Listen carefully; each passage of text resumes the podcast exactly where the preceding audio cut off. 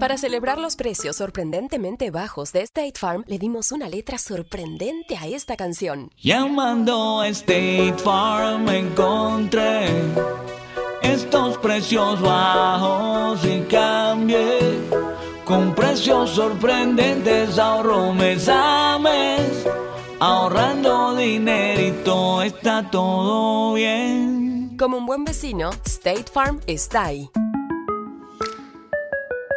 Para celebrar los precios sorprendentemente bajos de State Farm, le dimos una letra sorprendente a esta canción. Llamando a State Farm encontré estos precios bajos y cambié.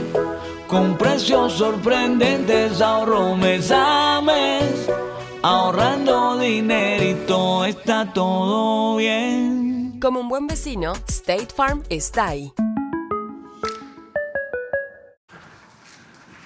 Well, good morning. Please turn with me to Matthew chapter 15. I'm going to raise this up. Matthew chapter 15.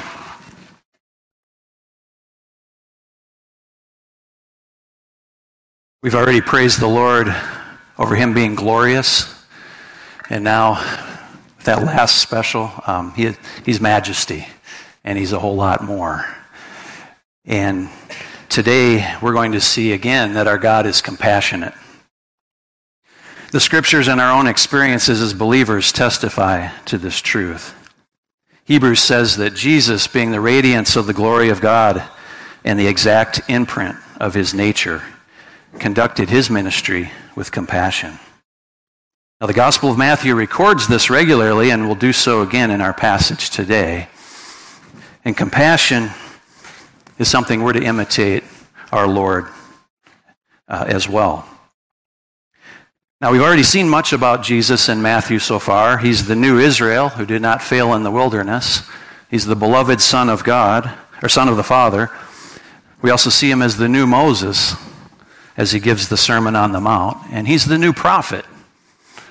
By the way, the last one standing, and the only one we need.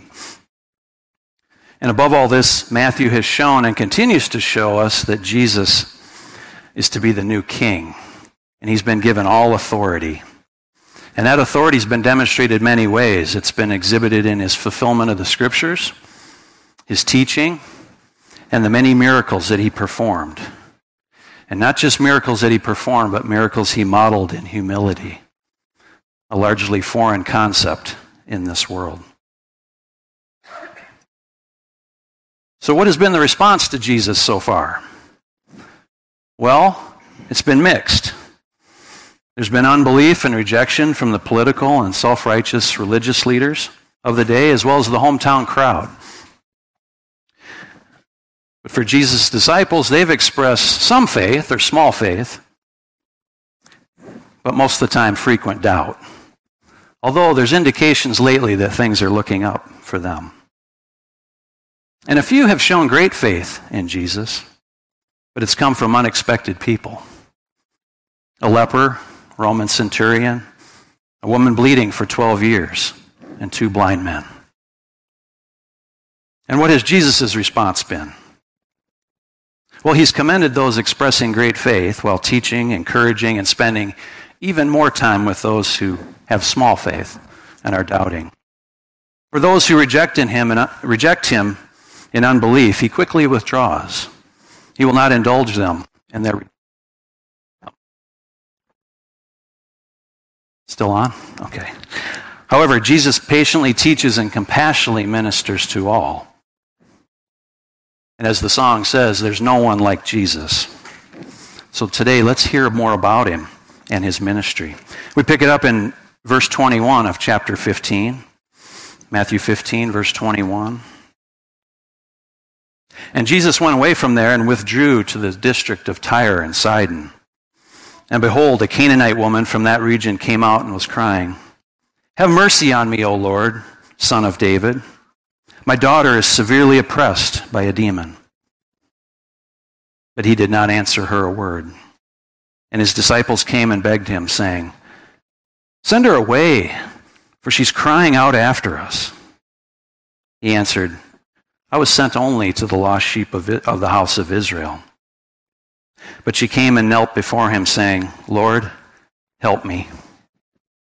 And he answered, It's not right to take the children's bread and throw it to the dogs. She said, Yes, Lord, yet even the dogs eat the crumbs that fall from their master's table. Then Jesus answered her, O woman, great is your faith. Be it done for you as you desire. And her daughter was healed instantly.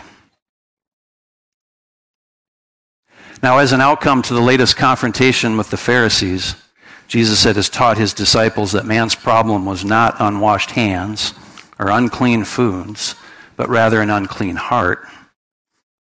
He then demonstrates this truth by withdrawing to unclean territory, the region of Tyre and Sidon, a Gentile territory.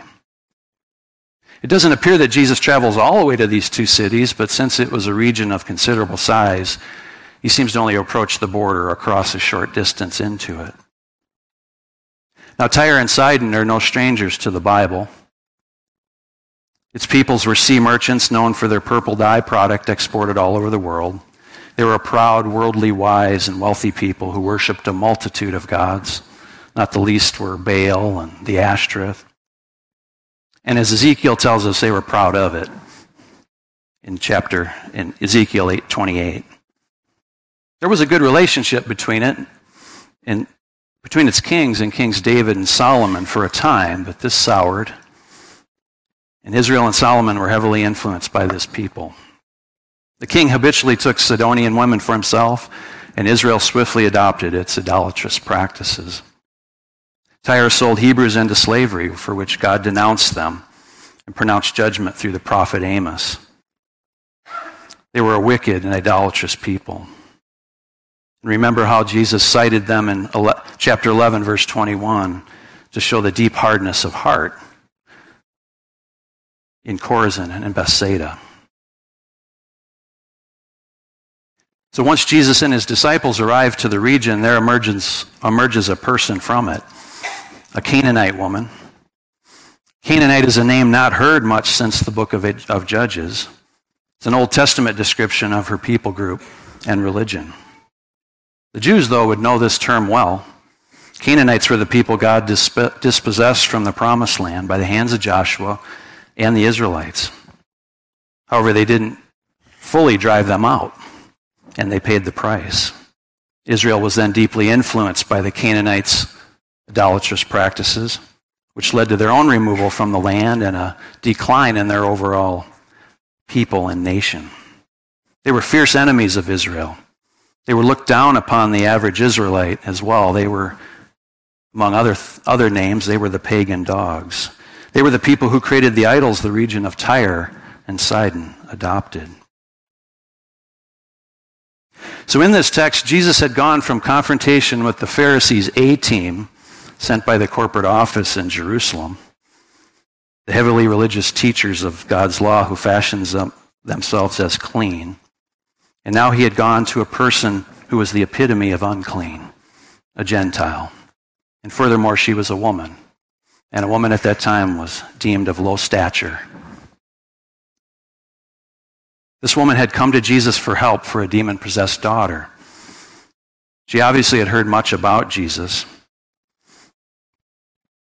and what he could do.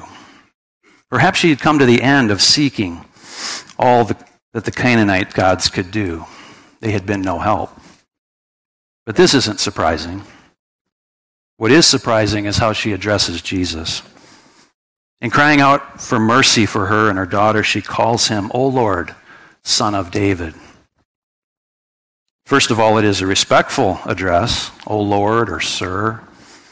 The citizens of Jesus' hometown and the Pharisees, and often the disciples could learn from this because they didn't often bother to respectfully address him when they came up, blurting their questions and their accusations. But here's a Canaanite woman crying out and addressing him as Lord. She also calls him son of David. She obviously had heard the term somewhere else from other people and adopted it. It doesn't seem right. This is a Jewish title for the Jewish Messiah. and she is a Gentile. The Jews understood this term and its background. They knew King David. He was their hero of yesteryear. The good old days when Israel was on top of the world. Or did they really know him? Son of David promised to David that his throne would live forever. One would come from his line that would rule forever.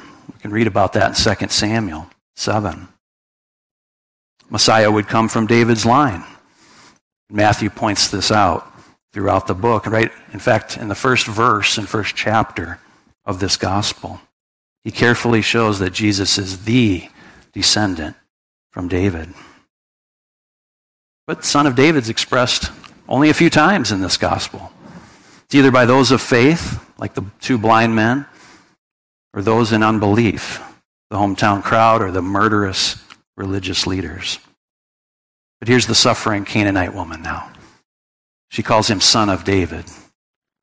An appropriate way to address Jesus, but not from a Gentile. Jesus' response to the woman causes us to pause. Verse 23 says, she didn't an- he did not answer her a word. Now, why is that? She came bringing an urgent need to the compassionate Jesus, who seemed to be healing everyone brought to him. She addressed him accurately and humbly, but only silence. The disciples weren't silent, though. Unnerved by the and bothered by the woman's incessant cries to Jesus, they begged him to send her away. They didn't want to be in the district of Tyre and Sidon anyway. Besides, Jesus had told them back in chapter 10, verse 5, to go nowhere near the Gentiles. What are we even doing here? Who's got the GPS? Let's go home. Jesus seems to ignore the disciples as well and then answers the woman I was sent only to the lost sheep of the house of Israel. Now, we read this having the full perspective of God's Word, the complete uh, revealed God, uh, Word of God. So his response is surprising to us. But Jesus' answer was not unexpected by the disciples and perhaps even the early church, Jewish believers reading it. Remember Peter in Acts 10? There was a clear distinction between the Jews and Gentiles at that time, and Jesus came for the lost sheep of Israel first. The woman needed to understand this, and this was part of Jesus' silence. She needed to understand it, but maybe again she already did. Because Jesus' initial response was not enough for the woman. She now comes and kneels before him, face pressed to the ground, saying, Lord, help me. She had no one or nowhere else to go. And it's interesting to note that so far in Matthew, we've rarely seen such profound reverence towards Jesus. She's desperate for help, but seems to know who Jesus is and will not give up pursuing him. He now answers her more directly. It's not right to take the children's bread and throw it to the dogs. Again, this just deepens our surprise. The Lord seems strangely cold to her and to her plight. Why does he seem not willing to accept her? And why does he refer to her as a dog?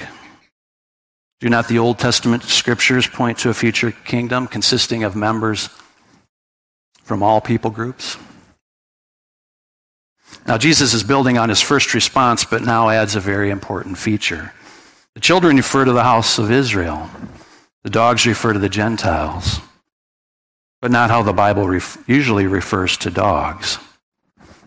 You know, those, those dogs that eat garbage, vicious, fighting all the time, running wild outside. If you've been to the third world, you'll have seen them.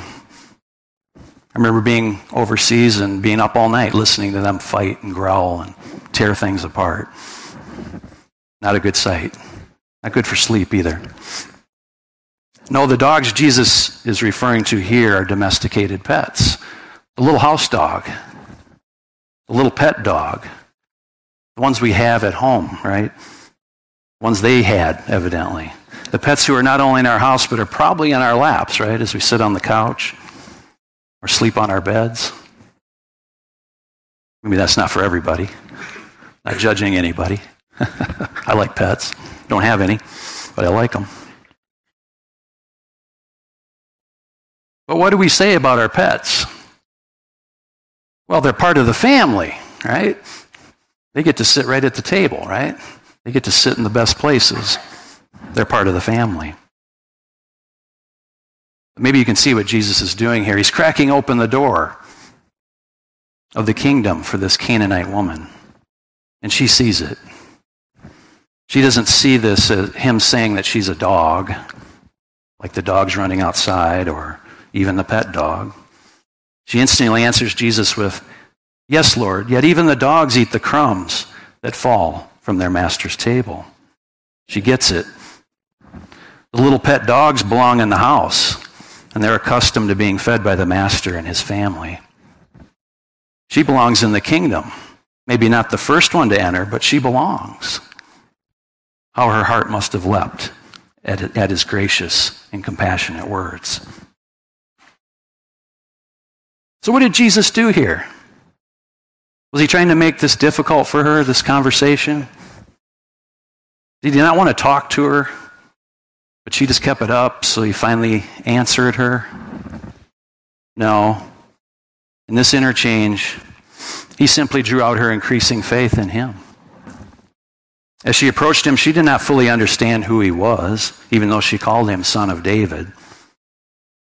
But his delayed and brief responses gave her understanding. She now knew who Jesus was, and her faith was then on full display as she consistently and continually pursued him in his favor. favor. And by the way, such pursuit is a main characteristic of faith in the Lord Jesus Christ. Jesus immediately commends her faith. She was a person of great, or rather, as someone said, mega faith large faith. Don't miss it. God is pleased by faith. It's the only way to be commended by Him. The woman was not concerned with outward expressions of religion like washed hands. She didn't come out of her dark region to accept Jewish tradition. Rather, she came to God in humble reverence by faith in Christ and pursued Him with a not to be denied persistence. And this takes us back to Matthew 1, verse 1, the book of the genealogy of Jesus Christ, the son of David, the son of Abraham. Jesus is the son of Abraham who's sorry. Abraham is the son of Abraham, Abraham not being a Jew, but rather a Gentile. Granted, he fathered the Jewish nation in the physical sense, so in a way he wasn't a Jew and then became one in a sense, because he had the Jewish fathered the Jewish family. But to Abraham, the promise was given that in him all the families would and shall be blessed. In Genesis 12. The son of David had come with authority and has been said, and has been said, he was filling David's house with his people. And now the Canaanite woman was one of them, a son, or rather a daughter, of Abraham. Brings to mind Ephesians 2, speaking, Paul speaking about the Gentiles in verse 12, it says, Remember that you were at that time separated from Christ, alienated from the commonwealth of Israel, and strangers to the covenant of promise, having no hope and without God in the world. But now in Christ Jesus, you who once were off have been brought near by the blood of Christ. So after commending her faith, he immediately grants the woman's request and instantly heals her demon possessed daughter. If I can say it again, there's no one like Jesus. Can you see right now what a profound meeting and conversation this was between Jesus and the Canaanite woman? As the scene shifts, many more Gentile dogs, if you will, will follow this Canaanite woman. We read on in verse 29. It says, Jesus went on from there and walked beside the Sea of Galilee. And he went up on the mountain and sat down there. And great crowds came to him, bringing with them the lame, the blind, the crippled, the mute, and many others, and they put them at his feet, and he healed them. So that the crowd wondered when they saw the mute speaking, the crippled healthy, the lame walking, and the blind seeing, and they glorified the God of Israel. So, Israel, so Jesus does not withdraw this time, but he continues his brief detour away from territory and walks further among the Gentile peoples. It's widely understood here that Jesus entered the Decapolis region on the eastern side of the Sea of Galilee. Book of Mark's very explicit on this, but Matthew just gives us a few subtle hints. Remember, the Decapolis is that region that consists of about 10 cities, sort of spread out on the eastern side of the sea. Jesus then goes up on a mountain, presumably in view of the Sea of Galilee, and more importantly, to a place where many people can see him from far away. And look at what he does. He sits down. This should take us back to Matthew 5, where Jesus sat down before giving the Sermon on the Mount.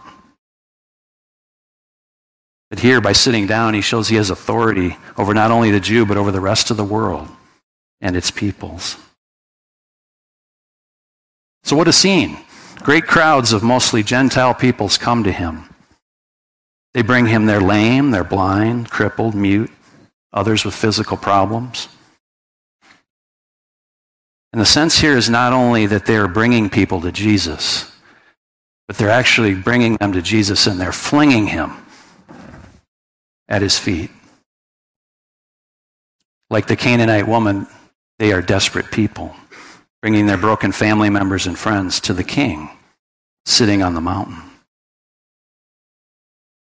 And he compassionately heals them ministering to the peoples of the world. Jesus is demonstrating the old is being phased out by the new. Faith will arise through the work of Jesus, and disciples will be made among all the nations. And out of such great, out of such compassionate healing comes new praise. New in that much of it has not been heard to this point, especially in the hearing of the Jews. It was Gentile praise It simply says they glorified the God of Israel. This is a significant event in God's plan to redeem people. It gives us a glimpse, right, of Pentecost coming in Acts, right after Jesus' resurrection and ascension.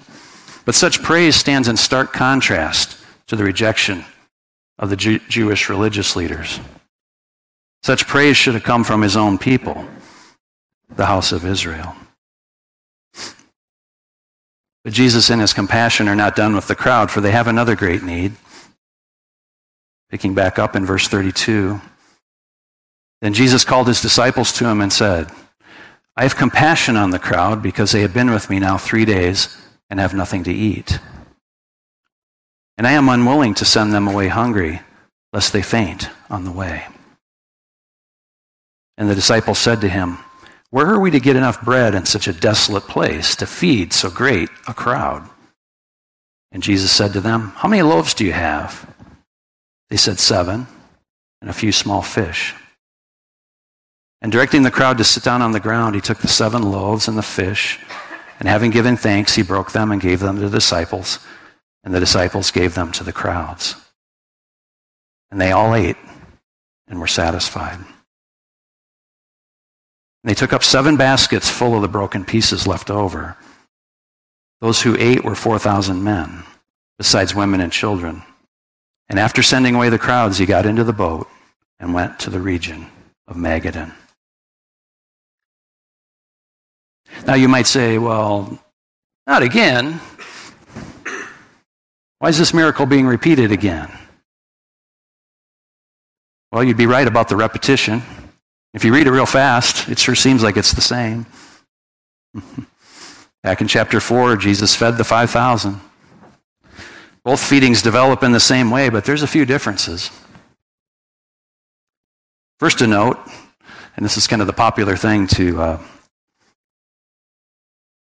I guess, to expound on this, there's differences in numbers, right? Throughout church history, the feeding of the 5,000 was understood to be the provision for the Jews, while the 4,000 is for the Gentiles. The 4,000 has been understood to symbolize the four corners of the earth from which the Gentiles came. And the multiple uses of sevens in the text has been seen to represent the worldwide scope of Jesus' message or completeness, as in seven days of creation or the 70 nations in the world at the time of Genesis 10. Twelve small baskets left over for the 5,000 signified enough for the 12 tribes of Israel.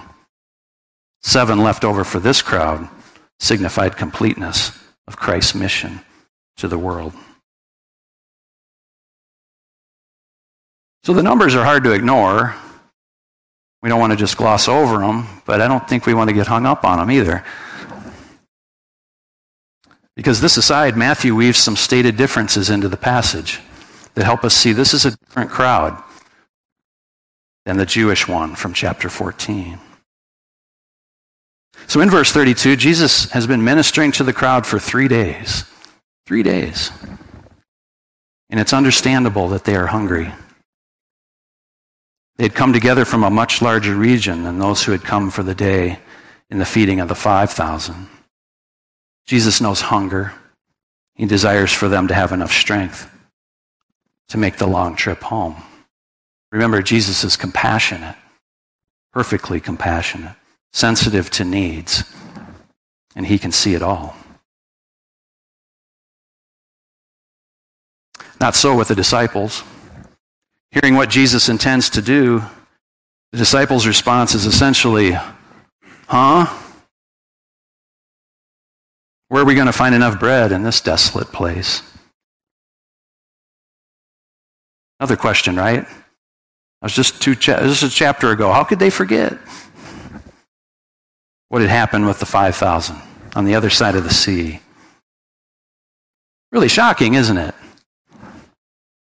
So we remember this happens to us all the time. Just think back a few days, maybe yesterday even. In the daily situations of life, we frequently forget what Jesus has done and is doing in our lives. So we need to cut them some slack here. Furthermore, times passed since the feeding of the five, and the normal supply of bread has resumed, in a normal way.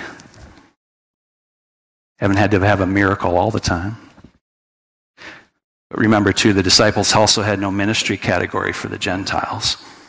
They likely assumed the same miraculous, they likely assume the same miraculous feeding would not be extended to the Gentiles as was to the Jews. But it also seems that they did not share the Lord's compassion for these people. No indication of care here. During the feeding of the 5,000, they pointed out to Jesus the people. They pointed out to Jesus the people's need and offered a solution, albeit it fell short of the Lord's plan. But no attempt here. Again, a lack of compassion shows a heart not aligned with God, prevents us from seeing needs and appropriating what God makes available to us and meeting the needs of others. Overall, seen as yet another building block, though, to increase the disciples' understanding of Jesus and their weak faith. Today, does your faith need building? Does it need development?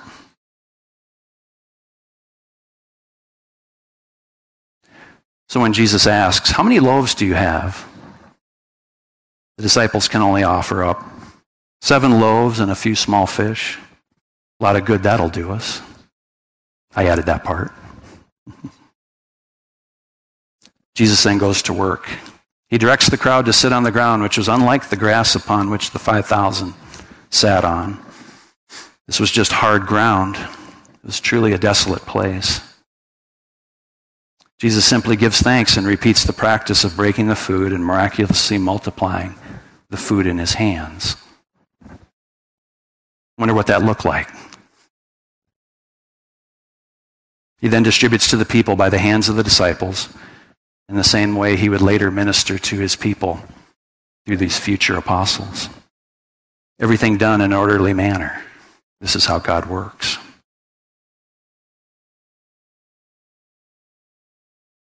Now, I think you'd agree that there's nothing like a good meal when you're hungry. 4,000 men, along with women and children, ate and were satisfied by the hand of Jesus on that mountain that day like the Jews, the Gentiles would be and will be satisfied by Jesus too. And as we have already seen, Gentile praise is flowing.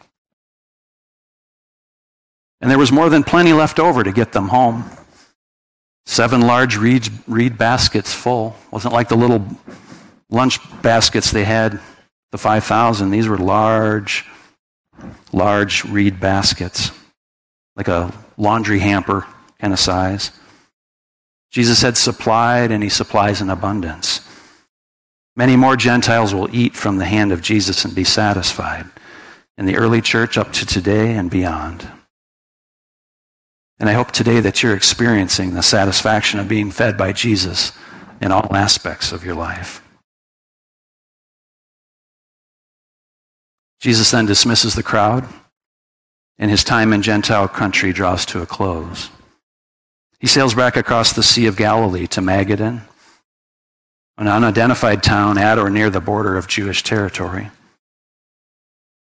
I think we can assume that because in the next verse, the Pharisees and the Sadducees come again. But he would ultimately return through his apostles and his church to Tyre and Sidon, all over the Mediterranean, and all over the world, to all the nations. The work that's before us today in 2021. So, how can we sum this up? This is not new, but God is calling out a people from all nations on the basis of faith in Jesus Christ. Are you okay with that? Or are some people more acceptable to you than others? That's a serious issue. Think about that. But let's also observe how Jesus did ministry. The Lord of the universe, the one who's made all things, holds it all together by the words of his mouth. He yearns with compassion to help the suffering of people. He was perfectly sensitive to the needs of others. He took time and went out of his way, even deviating from his primary mission to Israel to help those from other places. He met their needs, whether it was healing or simply giving them their daily bread. And ultimately, such compassion took him to the cross to save broken people from their sins. Again, there's no one like Jesus. Now, Jesus has left us to do a few things here, and that's to do ministry. Ministry is about people. So, how is your ministry today? How is it characterized? Do you minister with compassion, or are you just going through the motions? Perhaps for you, ministry simply become a schedule to keep or a checklist. Check yourself today. But be encouraged. We have Jesus Christ, the Son of God, our compassionate high priest. Remember in Hebrews, he sympathizes with our weaknesses, and we have instant and constant access to his throne of grace to find mercy, to receive mercy and to find grace in our time of need. A need of when we're not believing, when we're doubting, when we're struggling, when our ministry isn't what it could be. But also be encouraged that this passage is a preview to the gospel, going out to the Gentiles and coming to our personal door 2,000 years later. I hope you see yourself in this. Part of the great crowd coming to Jesus. A little bit later, but this is in the sweep of God redeeming a people for himself. We're part of that today, August 8th, 2021. So today we have a lot to be grateful for. We have a lot to worship our Lord about. Because if Christ had on his mind then, had us on his mind then, will he not compassionately care for us today?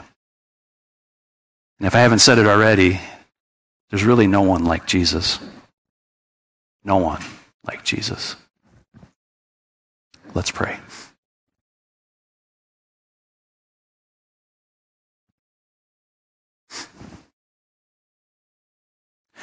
Father, when we see your Son in action like this,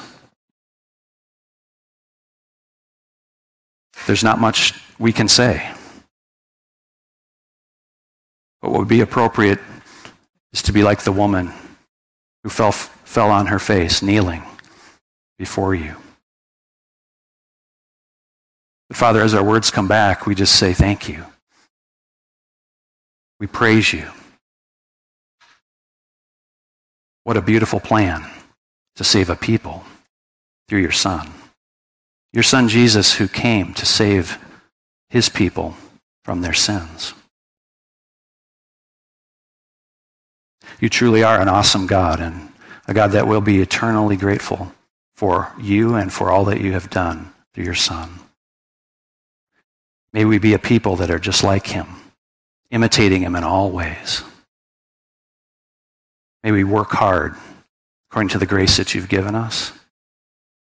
May we serve you well. May we serve you without reservation. May we serve you without doubt. Till that day that we're all gathered together people from all nations gathered around your throne, lifting you high and praising you. What a scene. We look forward to that. And if we don't look forward today, Father, help us to do so.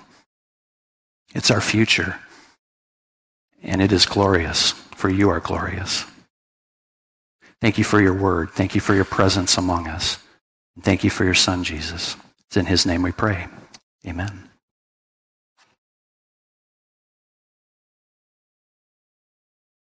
Looking for a brew unique to you? Find it at Kroger. Discover distinctly different chameleon organic ground coffee with flavors like Guatemala and Dark and Handsome. They're so organic, so sustainable, and so good. Visit Kroger today to get yours. There are so many reasons not to skip breakfast. So many savory, mouth-watering, tasty, delicious beyond all belief reasons. Actually, that last one was pretty convincing.